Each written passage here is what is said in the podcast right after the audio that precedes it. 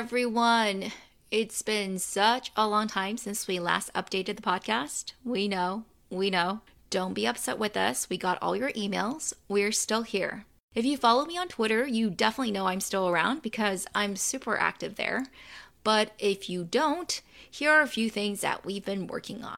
First, did you know that we have a livecast series of interviews with entrepreneurs and investors in China tech? Yeah, it's called TBC Livecast. That's TechBuzz China Livecast. Search for it. We're actually already a dozen episodes in. It's a really different format from this show, and it's mostly recorded live in front of our new paid community, TechBuzz China Insider. That's right, if you are really into China tech, we've been hanging out on a Discord server and in a forum where myself and the rest of the community discuss everything we know about China tech. We also have regular members only events. Like just the other day, another member and I built up a financial model for ByteDance and we shared it with everyone. And a few weeks ago, Big One Lab, China's leading alternative data provider that you might have heard before on this show, shared with us their latest insights on Alibaba, which was super enlightening to say the least. If that's up your alley, take our insider quiz, or just fill out an application, or find another insider member to refer you. It's just $25 a month, but I think you'll find a lot more value than that. Finally, and this is the newest, newest thing, the last thing that we're working on, well, I'm opening up select opportunities for investment in great private companies inspired by China tech. And it's going to be open for accredited investors only. So if that describes you and you want more details on that, email me at rui at techbuzzchina.com. That's R-U-I at techbuzzchina.com. In short, the podcast will still go on, just at a slower, hopefully not this slow, cadence than before, because we're working on all these other super exciting projects. We're getting deeper into China tech, and I think that only makes our analysis better. So definitely subscribe to our livecast, join our insider community, or sign up for our investment syndicate. Thanks for all your support the president's key economic team goes to China. Uh, after a whole night thinking, I say I still want to do it.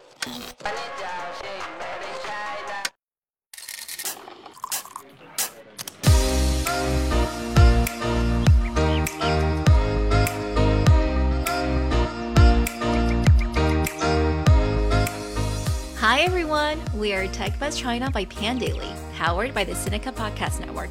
We're a podcast focused on giving you a peek into what's buzzing within the tech community in China. We uncover and contextualize unique insights, perspectives, and takeaways on headline tech news that don't always make it into English language coverage, so you can be smarter about the world of China tech. TechBuzz China is a part of Pandaily, an English language site that tells you everything about China's innovation. I'm your creator and host, Rui Ma. As always, if you enjoy listening to us, give us a review on Apple iTunes or wherever you listen to your podcasts. We appreciate it so much.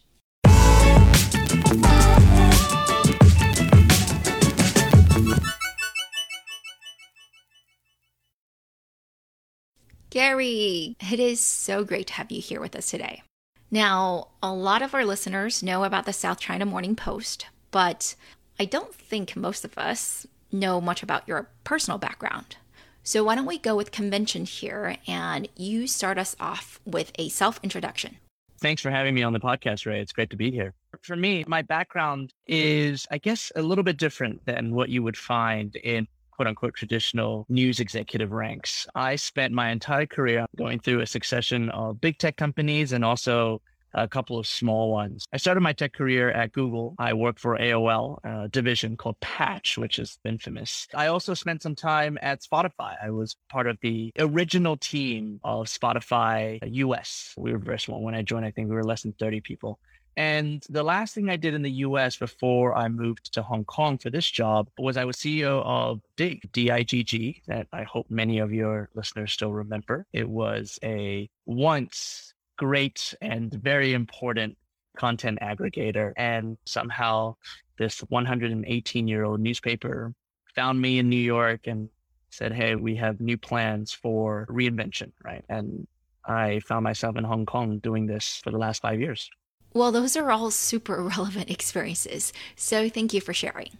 Anyway, now you're at the South China Morning Post, and a couple of years ago, you started this China Internet Report. It was actually started with a former colleague of mine named Edith Yang. Yes. So Edith started it five years ago. And the first year, Edith did it by herself. She just felt compelled to put together a slide deck that explained the massive growth of the Chinese internet. And because it was so misunderstood, and, and people still at that point five years ago thought that China tech was all about copying everything else that had been invented in the United States or Europe. And it was, of course, by then already very different than that. Ever since then, so for the last four years, including this one, the South China Morning Post has produced the China Internet Report. And we've been very proud of how it's advanced over the last several years. Yeah, I really watched it grow over the years. Congratulations. It's quite extensive now. And this year was the first year that I was one of the three experts you guys quoted in this report. Actually, all of us are women, and one of the other ones is my friend, Jenju Scott. Anyway, I got to see firsthand how much work you guys put into it. So, everyone, I know we're going to go through a lot of the report today, but you should definitely download it anyway. It's at sc.mp slash CIR dash 2021. I'm going to say that again, but it's sc.mp slash CIR, that stands for China Internet Report, dash 2021. It's free and it's really worth the read. Okay, so the first thing I want to talk about is the fact that 2020 was a great year for China VC, just like in the US. Actually, it was exceptional, especially compared to 2019. So, what do you think happened here, Gary? Yeah, it's really interesting. I think 2020 was a great year for China VC 2019 was a big surprise for the world when viewing Chinese internet investment because it was a huge down year. It was really when the US China trade war reached its apex, where the war of words between Beijing and Washington was actually roiling global markets, so affected the, the domestic investment marketplace as well. And the second reason uh, was because 2019 was when everyone realized, goodness, the Chinese domestic market is really well penetrated and there are just too many competitors. It's actually really difficult now to cut in because growth had slowed down and adding new users to the internet and uh, new mobile phone penetration. So people started looking outside, but then COVID happened. And COVID showed that actually the Chinese domestic market still had a huge amount of headroom. And over the course of the last year, the volume of media consumption, of just domestic goods consumption, right? People started realizing, okay, actually, in the right condition, there's still going to be a lot of opportunity within China. And uh, the money started flowing into to startups again. Another reason is because uh, towards the end of the year in 2020, people started realizing that Chinese companies were going to be facing very real headwinds for listing for public offerings. It's not just listing in Western exchanges anymore, but even in Shanghai, Shenzhen, and Hong Kong, there were going to be additional restrictions and regulations surrounding public listings in general. That sounds about right, actually. And I especially agree with you on the second point regarding domestic growth. Pinduoduo just really unlocked everyone's imagination regarding rural China the slogan in the Chinese ecosystem these days is that you have two strategies, right? You either chuhai, as in you go sell abroad, or you attack the xiachen market, as in you go sell to rural China, or what you guys translate in the report as the sinking markets. Now, China might be slowing down, but rural China is not. It's actually growing quite quickly. And I think, especially with the country now going full on into common prosperity mode as a new goal, there will definitely be regulatory tailwinds encouraging that even more. Okay, enough of a detour. Back to the VC data in 2020. Your report actually shows that the funding was up 24% from 2019 to 2020, but the number of deals went down 11%. So that means more mega deals got done in China. Deals like Xingsheng, the community group buying startup, which raised over $3.6 billion across four rounds last year, or Yuanfudao, the edtech startup that raised $3.5 billion over four rounds. What I also found really interesting in the report is that you guys laid out investments by the largest Chinese tech companies versus US ones. And I certainly didn't realize that I mean, we all know Tencent invested in a lot of companies last year. They invested in 168, but I did not know that Google also invested in 155 companies. It's not just Google either. The next few are pretty comparable as well. Xiaomi invested in 70 startups, but Microsoft did 50. And Alibaba invested in 44, but Amazon did 28. So they're not that far apart, although I'm guessing that if we dig into the Chinese deals, the Chinese internet companies are probably leading more rounds and getting greater ownership than their Western counterparts. And they're probably investing in later stages. But I don't have the data for that, so maybe someone else can look into it. Anyway, let's go back to the report. Gary, you guys picked five trends tightening regulations, bumpy roads for IPOs, overseas expansion plans, shifting demographics. And finally, you have this very specific section focused on growing private domain traffic, which is most relevant to e commerce, but actually pretty important to understand for all of consumer internet. So let's go through them in order and talk about the tightening regulations. It's really dominated the conversation. I'm sure it's driven SCMP a lot of traffic. Certainly for myself in the last year, it's given me a lot of work. A lot of it just me explaining to organizations, funds, investors what exactly is going on in China as it pertains to regulation. Now, I've actually done a lot of speaking on the subject, so I could theoretically do the next section, but I've actually heard you talk about this on the London Tech Week panel we just did together. So I think you did a fantastic job there. Could I just get you to repeat that whole thing again and tell our audience here what is going on with all the tech regulations in China? Sure. The regulation or the regulatory environment in China is changing and is changing extremely fast. We have broken it down into really four different key areas of tightened regulation that is really impacting the market antitrust, fintech, data, and then finally crypto. Let me walk through each of these one by one for antitrust, what we're seeing is that the Chinese government is starting to come down on these huge tech giants that have been created over the last several decades.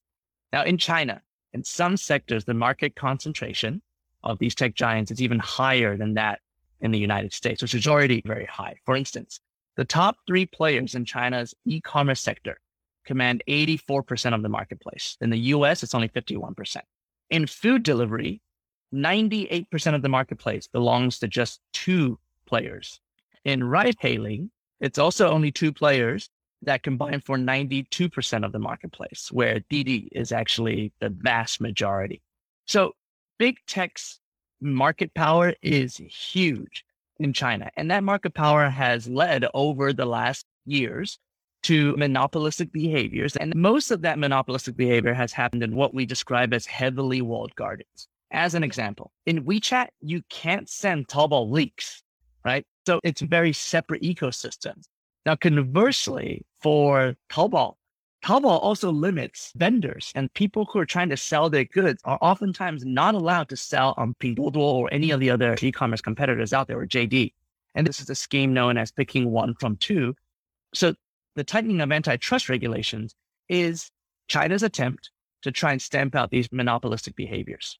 Now, fintech companies um, have just really taken over the entire environment over the course of the last several years. They use big data and algorithms to facilitate borrowing by consumers and small businesses. But the way that they do it is that these fintech companies actually contribute only a tiny fraction of the borrowed. Most of the funding actually comes from banks, traditional banks. This kind of lending has facilitated fintech companies to grow and it has actually ballooned this borrowing marketplace to 500 billion US dollars in just five years. And so the issue is that the government believes that these fintech companies are fueling excessive borrowing and overspending while they're actually bearing very little of the liabilities. And so the fintech regulation is trying to bring fintech companies closer toward the same regulations as banks. Number three, on data. China previously lagged both the EU and the US on data protection laws. Um, and they are going through massive, extremely fast catch up because there is a significant public concern on rising privacy violations. Um, and the authorities are growing extremely uneasy about the amount of data that these tech firms actually have. So the legislation has to be accelerated. In 2017, there was a cybersecurity law introduced for the first time. And this year, China passed the data security law in June and then recently passed the personal information protection law. Now, all of these are really strict. The Personal Information Protection Law is closely modeled after Europe's GDPR, which we all know very well and have all had to react to, right, over the last several years. But the Chinese version of it actually provides stronger protection for individual and less protection for corporates over state organs. Now, ultimately, the increased regulation by the Chinese government around data is aimed at protecting internet users. And then lastly, for crypto. Now, Bitcoin mining, even though China for many years now has been restricting kind of ownership and trading of crypto, Bitcoin mining has not really been touched. And mining is still absolutely huge. At its peak in 2019, China was responsible for three quarters of all mining activities in the world. And even as recently as earlier this year, China was still responsible for 65% of all of the world's Bitcoins mined. The issue for China is really twofold. One is the fact that Beijing wants to get the environmental impact of all of Chinese industries under control and get to carbon neutrality by 2060. The other reason is because China is very concerned about financial security and especially about what they refer to as quote unquote graft. It's this umbrella catch all for corruption. China is scared of not being able to control capital outflows. Those are the four key areas of regulation that we're paying attention to, and they have really impacted global markets. Thanks for giving that breakdown. I personally have a slightly different way of bucketing it, which I'll just share with everyone because maybe you find it more helpful, maybe less helpful, I don't know. But the three buckets I use are one, there are regulations that are, you know, Chinese idiosyncratic. So things like decimating the after school tutoring sector or limiting minors' video game playing. Those are all things that are kind of specific to solving issues within China. So you really need to understand how China works in order to predict them.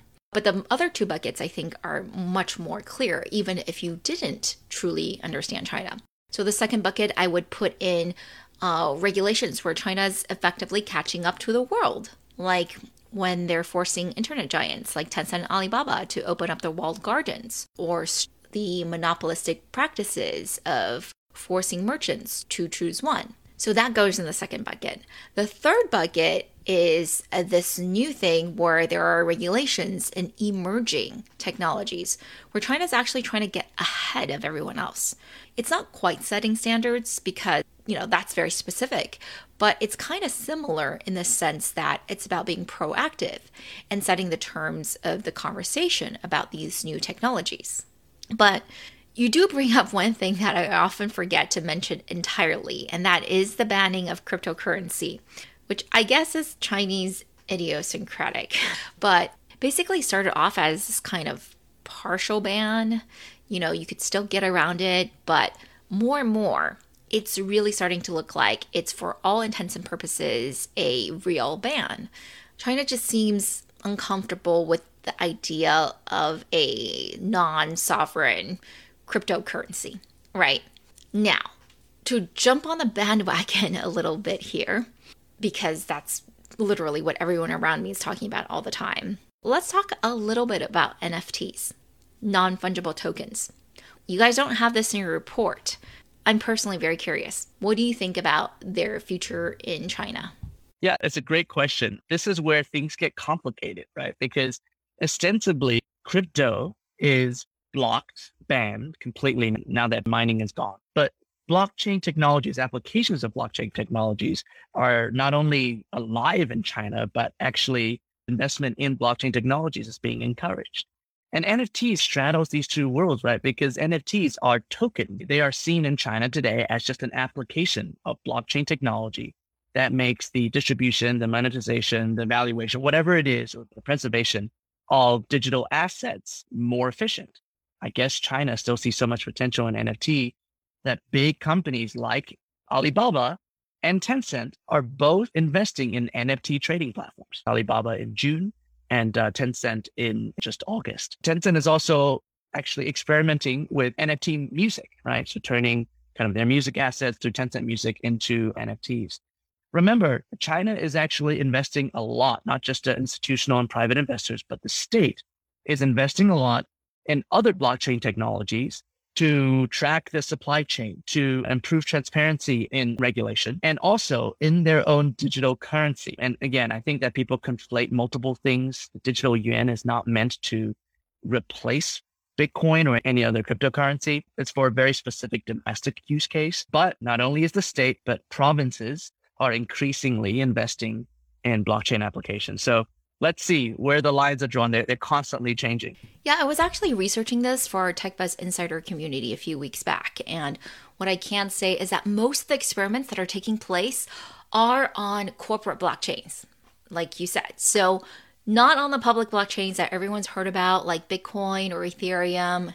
So, it's not linked to cryptocurrencies.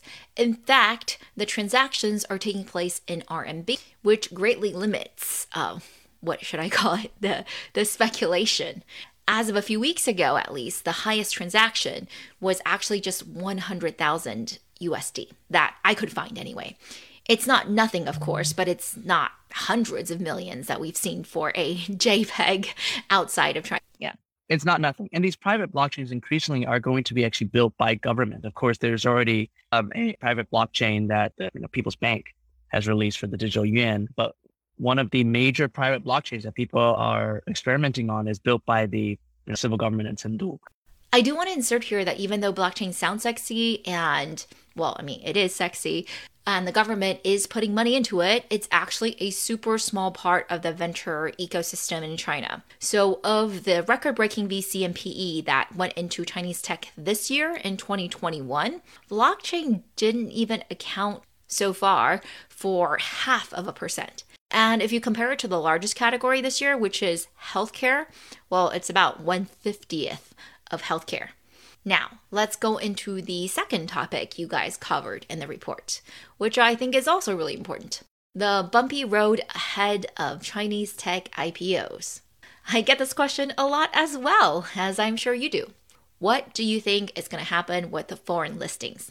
I think the key risk is uncertainty there's uncertainty on both sides. Let's take the New York Stock Exchange and the NASDAQ, American exchanges. There's uncertainty on whether or not American capital still cares about Chinese companies or will be turned off or have been turned off because of the ongoing diplomatic war, right, between the two countries. Now, we want to believe that capitalist countries like the United States are going to be more practical than ideological about investment, but there are definitely signs of divestment, not just because the Chinese markets and Chinese tech company valuations are fluctuating like crazy every single day because of all these regulations domestically, but because there is a fear that Chinese companies will not be allowed to grow outside of their own walls. But more importantly, there is uncertainty because right now Beijing is rolling out all of these changes to what Chinese tech companies can and cannot do, ostensibly again for the protection of Chinese internet users and for the protection of national security. So a lot of people are just holding tight. The Didi situation was a big wake up call. Like it was a situation where Didi did something that the central government determined to a threat to data security and therefore national security. And they got severely punished for it. By the way, they're not done, right? With the punishment. So all of that uncertainty means that Chinese companies are they're just in a holding pattern. They're waiting to see who can list, how they can list, where they can list, and what parts of their business can be listed. What that's going to benefit, I think, is exchanges in this part of the world, especially Hong Kong. Shenzhen and Shanghai are doing extremely well as exchanges. They're going to continue to grow massively, but they are the domestic market. It'll be very interesting to see where the international comes from into Hong Kong to invest in Chinese companies. There's going to be still plenty coming from the United States and Europe. But I think increasingly, we're also going to see Middle Eastern dollars flowing into the Hong Kong stock exchanges to get access to the Chinese domestic market. Yeah, it's also important to mention that Chinese domestic markets are changing as well. As you mentioned, they are very different. They are not Hong Kong. And some international investors still find it challenging to invest. But the government has actually announced a new Beijing based exchange that will be up and running shortly it's more of an incremental improvement than a full step function improvement, in my opinion. They're basically making it so that the best companies that were part of an existing over the counter exchange can have access to better capital. So I'm with you, Gary, on Hong Kong being an increasingly important alternative, but it's interesting, I thought, that when we were on that London Tech Week panel together and the former head of the Hong Kong Stock Exchange was there, he didn't think so. He thought things would revert back to how they were like before.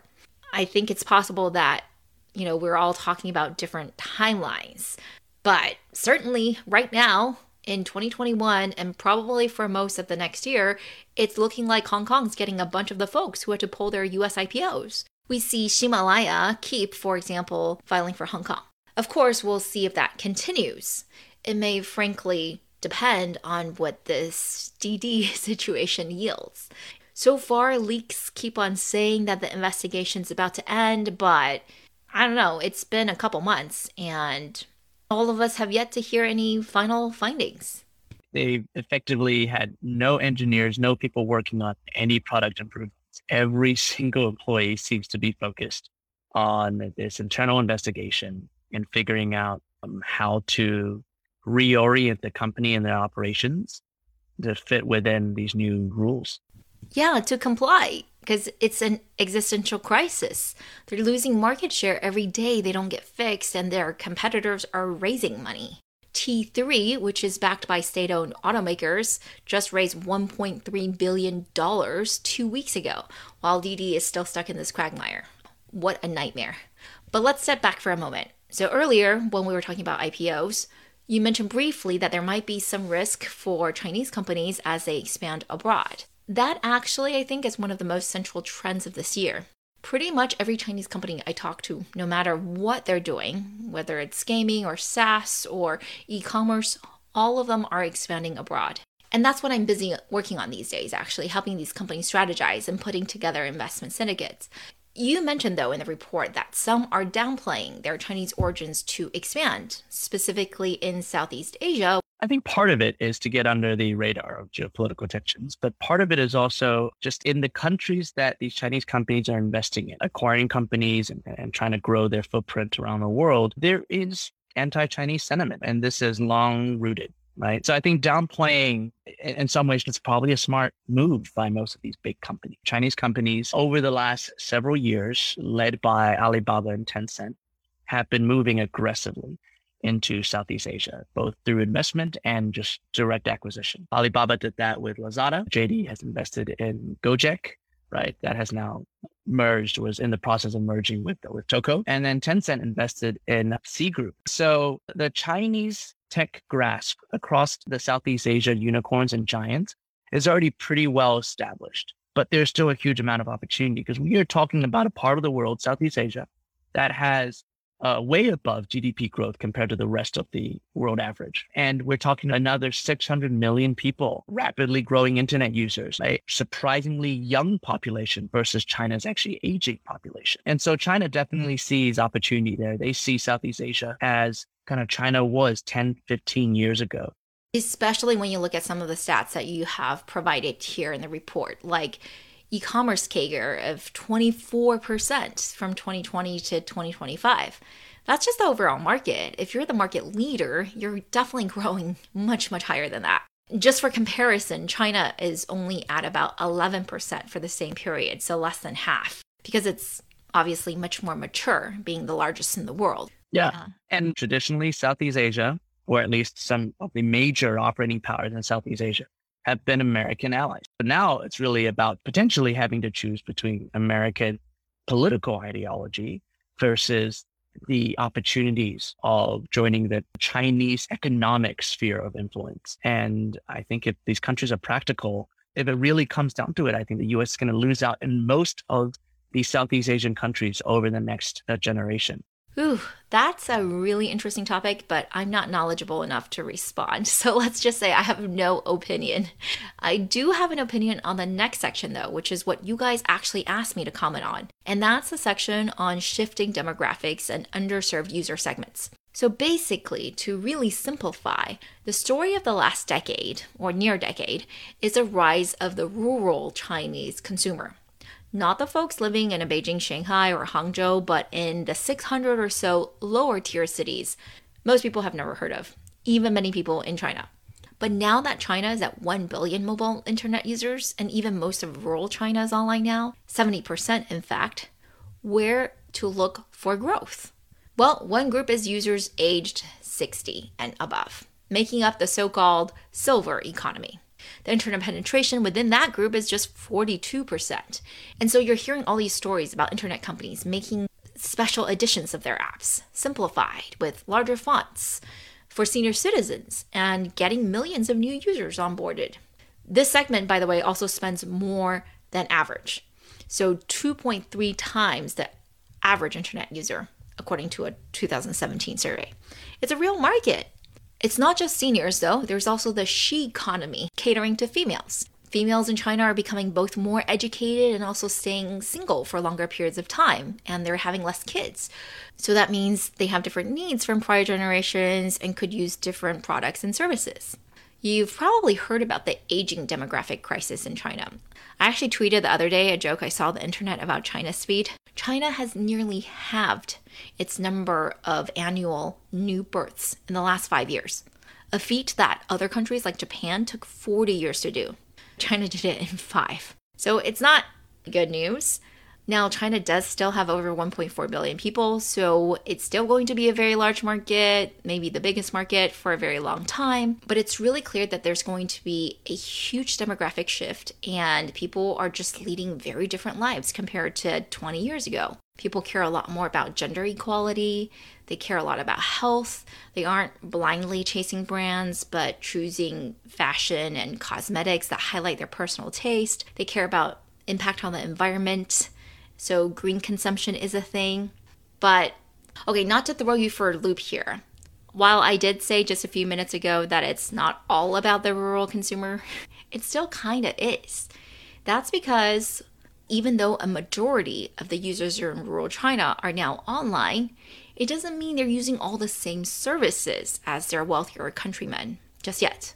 Maybe everyone is watching videos on their phone, no matter where they're in China, Fewer in rural areas are using ride hailing, and far fewer are using the internet for financial services. And even within highly penetrated opportunities like e commerce, there are still new business models that are emerging, like community group buying, that we did an episode on before. That's just more appropriate for less developed places in China, where the infrastructure and spending habits are still different.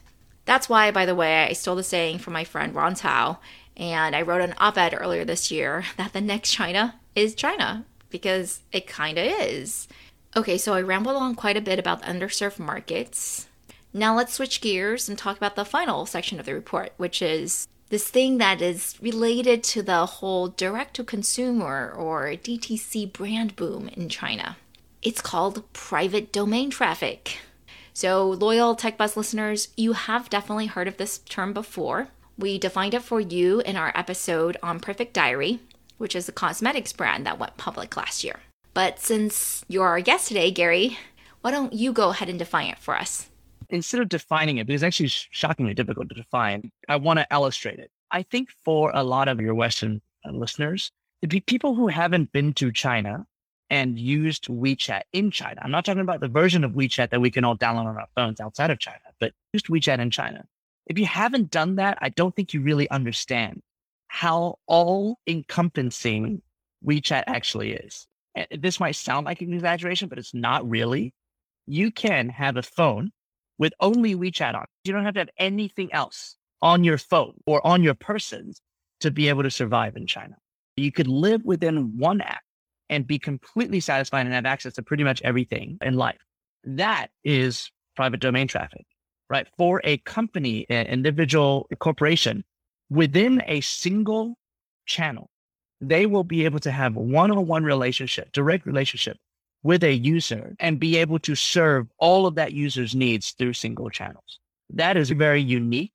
It's not something that really exists in the United States or in any other Western country that I've seen. So that this type of private domain traffic and corporate growth because of private domain traffic is actually hard to understand outside of China. Okay, if we take an e-commerce business in the United States, a direct to consumer e-commerce business, so many technologies have to be part of that business stack you need to acquire users. And so you might start off with a website. So you need to have a URL and you need to be on, I don't know, Google Clouds to serve or whatever. Uh, you could build something on Squarespace. You need to then buy advertising to acquire users. Once users come on board, and they start shopping and they decide that they have to purchase, then you are using some kind of a commerce stack, right?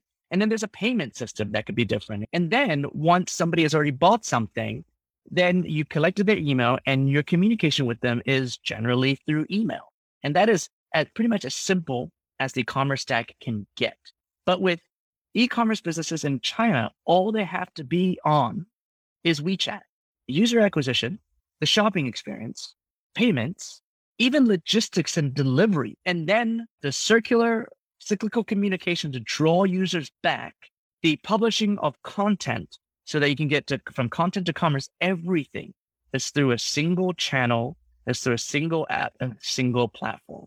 And that is why the private domain traffic businesses in China can grow at the immense speeds that they do. It's not just the size of the population.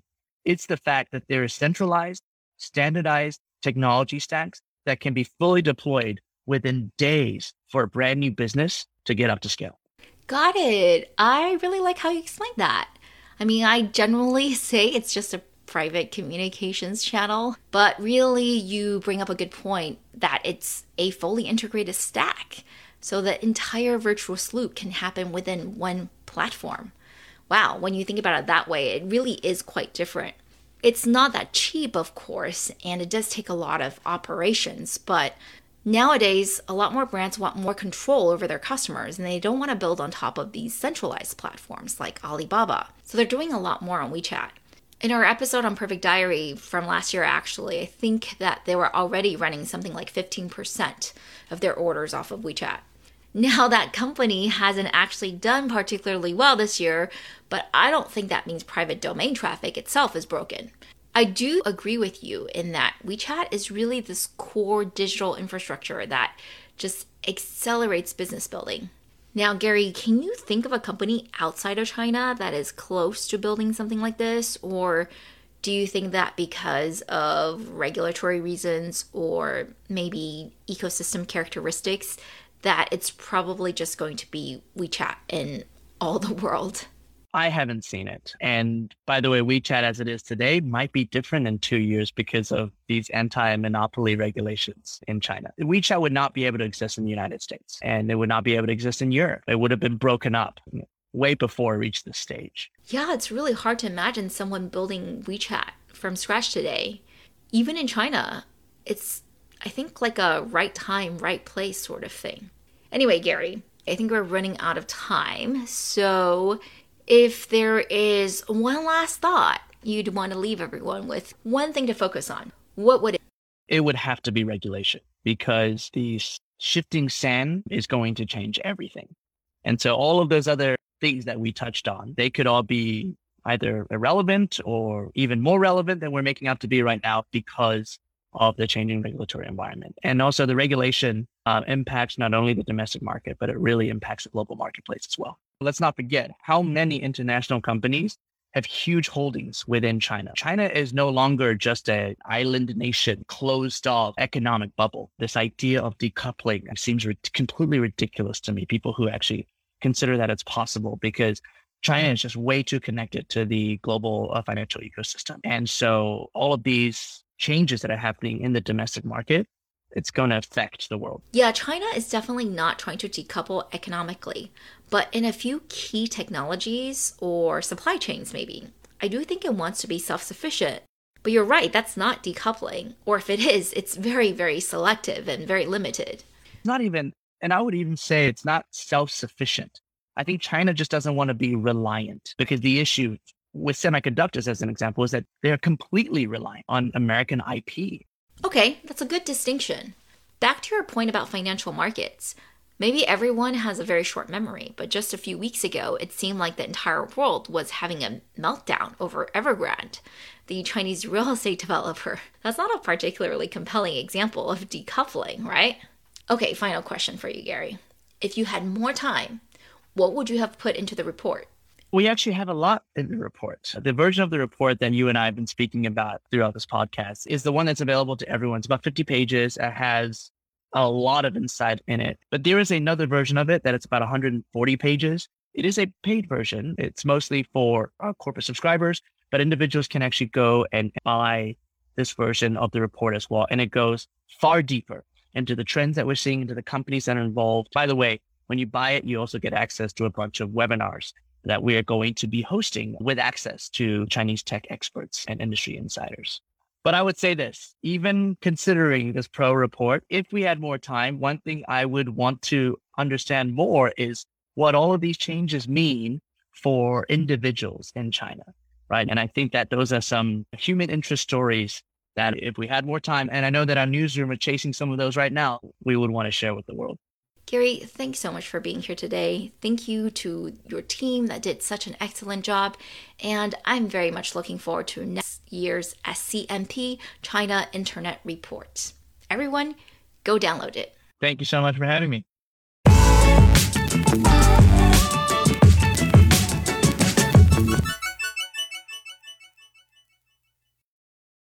Thanks for listening, and don't forget to write us that review. Have any questions? Email us at rui at techbuzzchina.com. We really enjoyed putting this together, and we're always open to any comments or suggestions. You can find us on Twitter at the Pandaily, at TechBuzzChina, and my personal Twitter account is spelled R-U-I-M-A. Pandaily is an English language site that tells you everything about China's innovation. Our producers are Bryce Ye and Kaiser Kuo. Thank you for listening.